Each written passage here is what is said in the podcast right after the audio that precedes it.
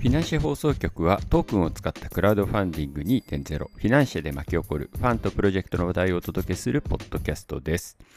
プロジェクトの最新ニュースやここだけでしか聞けない中の人の話題をお送りします。今回は特別対談ということでトークンによって変わるスポーツビジネスの今を Web3 ファンド M とジェネラルパートナーの熊谷裕二さんと一緒に紐解きます。ご自身もスポーツテックで企業経験がある熊谷さんと数多くのクラブチームでトークによるコミュニティ作りを支援するフィナンシェ COO 田中隆一の対談をぜひお聞きください。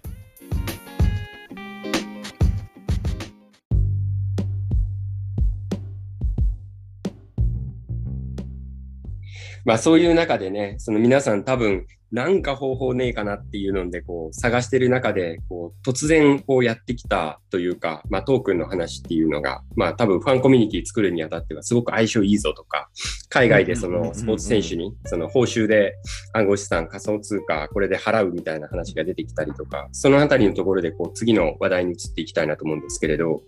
その、まあトークンでそのスポーツチームどうなっていくんですかみたいなところ、フィットネスだったりとか、まあ、このスポーツテック全般ですけれども、そのあたりのところちょっとお話を移していきたいんですけれども、熊谷さん、あの、まあ今、ね、まさに、まあ、たくさんの方々がすごく話題にしているステップン、まあ、出資先っていうこともあるので、うん、このステップンの仕組みっていうのがね、ちょっとお話ししていただいたら、今までと全然違うなっていうのがわかると思うので、うんうん、ちょっとお話しいただいてもいいですかね？はい、もちろんです。ありがとうございます。あのステップンはですね、えっと、私、我々も今年の初めですね、にトークンを出資させていただいてるんですけれども、ステップンは Move to Earn、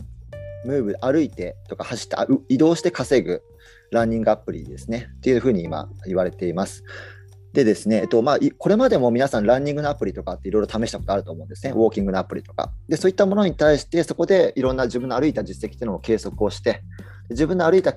成果に応じて、そのトークンがもらえる、まあ、要はお金がもらえるっていうような仕組みですね。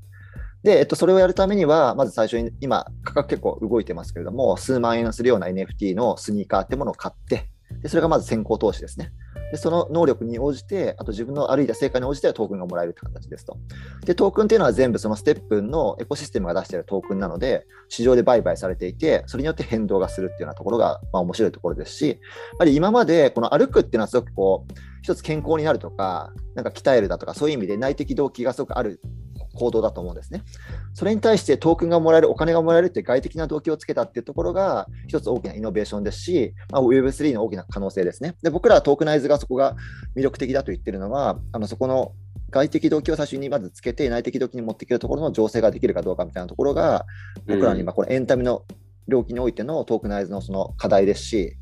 これから本丸になってくる部分なんじゃないかなとまず思っているところだったりします。なるほど。ありがとうございます。まあ最初はね、なんかお金稼げるよ的な話でこう、わっと盛り上がっていきましたけれど、やっぱり純粋にね、フィットネスしてこう、健康になるみたいなところの動機づけにこう実際に映ってる人たちもいるからそういう意味ではすごく成功してますよね。あのあでもそう思いますね。ね、あのもちろんどのくらいのパーセンテージかっていうのはあるかもしれないですけれども結構私の周りだとかツイッターだとか見てても、まあ、遠くの価格が下がってもとか仮に稼げなくなっても、うん、まあ、もうこれ習慣化したからなんか歩かないと気持ち悪いとかまあ、そこってまさにほんの強いところですし、あの1個だけその、まあ、トークンのシステムをどうサステナブルにするかっていうのがまず1個課題としてはあるんですけども、もう1個僕がその当時その疑問だったというか、ちょっと分からなかった、投資時には分からなかったことがあって、この基本的にはこのトークンだとかっていうのはデジタル世界に相性がいいと思ってるんですね。バーチャルワールドとか、いわゆるメタバースというようなところ。でなぜなら、それは全部データがトラッキングできるからなんですね。うん、で、それに対して、あのステップンっていうのは歩くっていうリアルな行動が出てくるので、リアルな行動とこのデジタルのデータがどれくらい相性がいいかっていうのはあんまりよく分からなかったんですね。逆にそれが疎開されちゃうんじゃないかなと思ってて、でも蓋を開けてみたらでもどうだったかっていうと、結局僕らはリアルの世界にほとんどの時間を生きているし、うん、そことどう紐付けるかっていうのはむしろすごく大事だったっていうのが今この瞬間の結果なんですよね。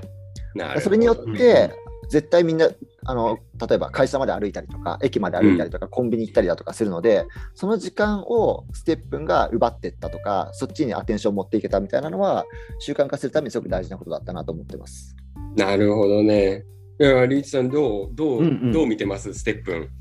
いやー、これ本当そのね、リアルとどう適用させたっていうのが面白いところかなと思ってまして、あのー熊谷さんにも聞きたかったのが、まあ、あの、ソーシャルゲームっていうか、ゲームもポケモン GO みたいなのがあったじゃないですか。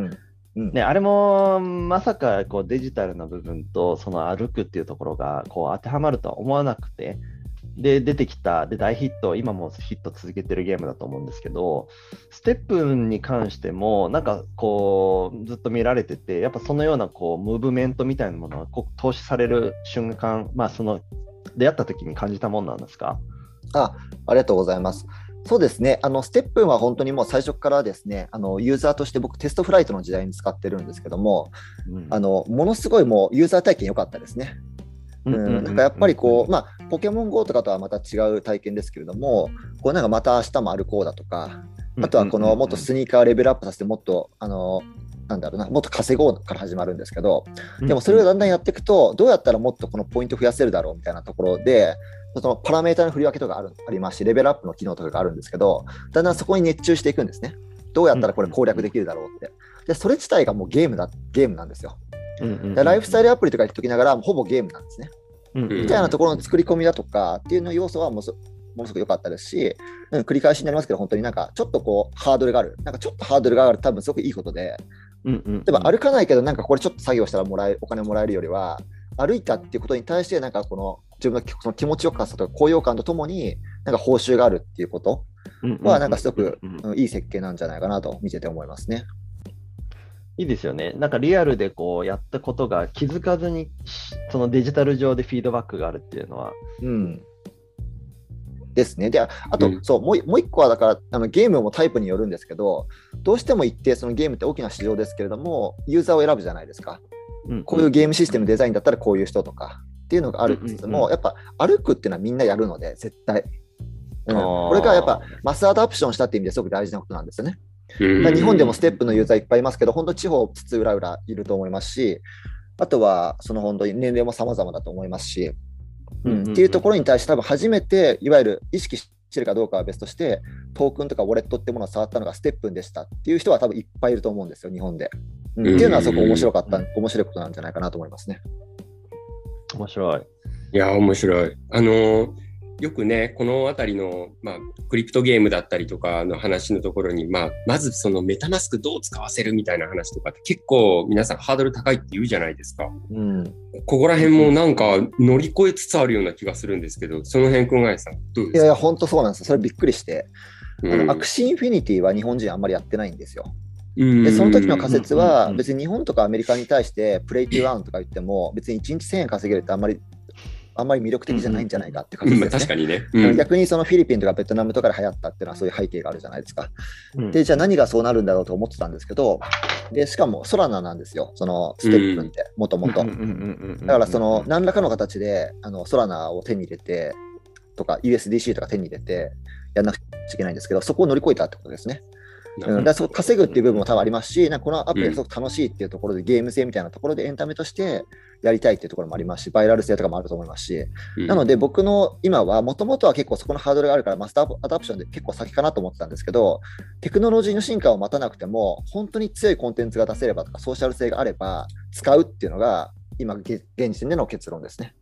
うんうんうんなるほどね。いや、いい話だ。うん、面白いですね。結構ツイッターとかでもね、皆さんあの教え合ったりしてましたよね。ね。ああですね。そういうなんかコミュニティができるかとか、あとなんかあの、クラブハウスの時によく言われてますけど、このフォモ、うんうんうん自分がこれ参加しないとなんか乗り遅れちゃうんじゃないかっていうこの喪失感みたいなものとかを煽るじゃないですか。うんうんうんみたいなところはやっぱ強かったのかなという気がしますね。うんなるほど。ありがとうございます。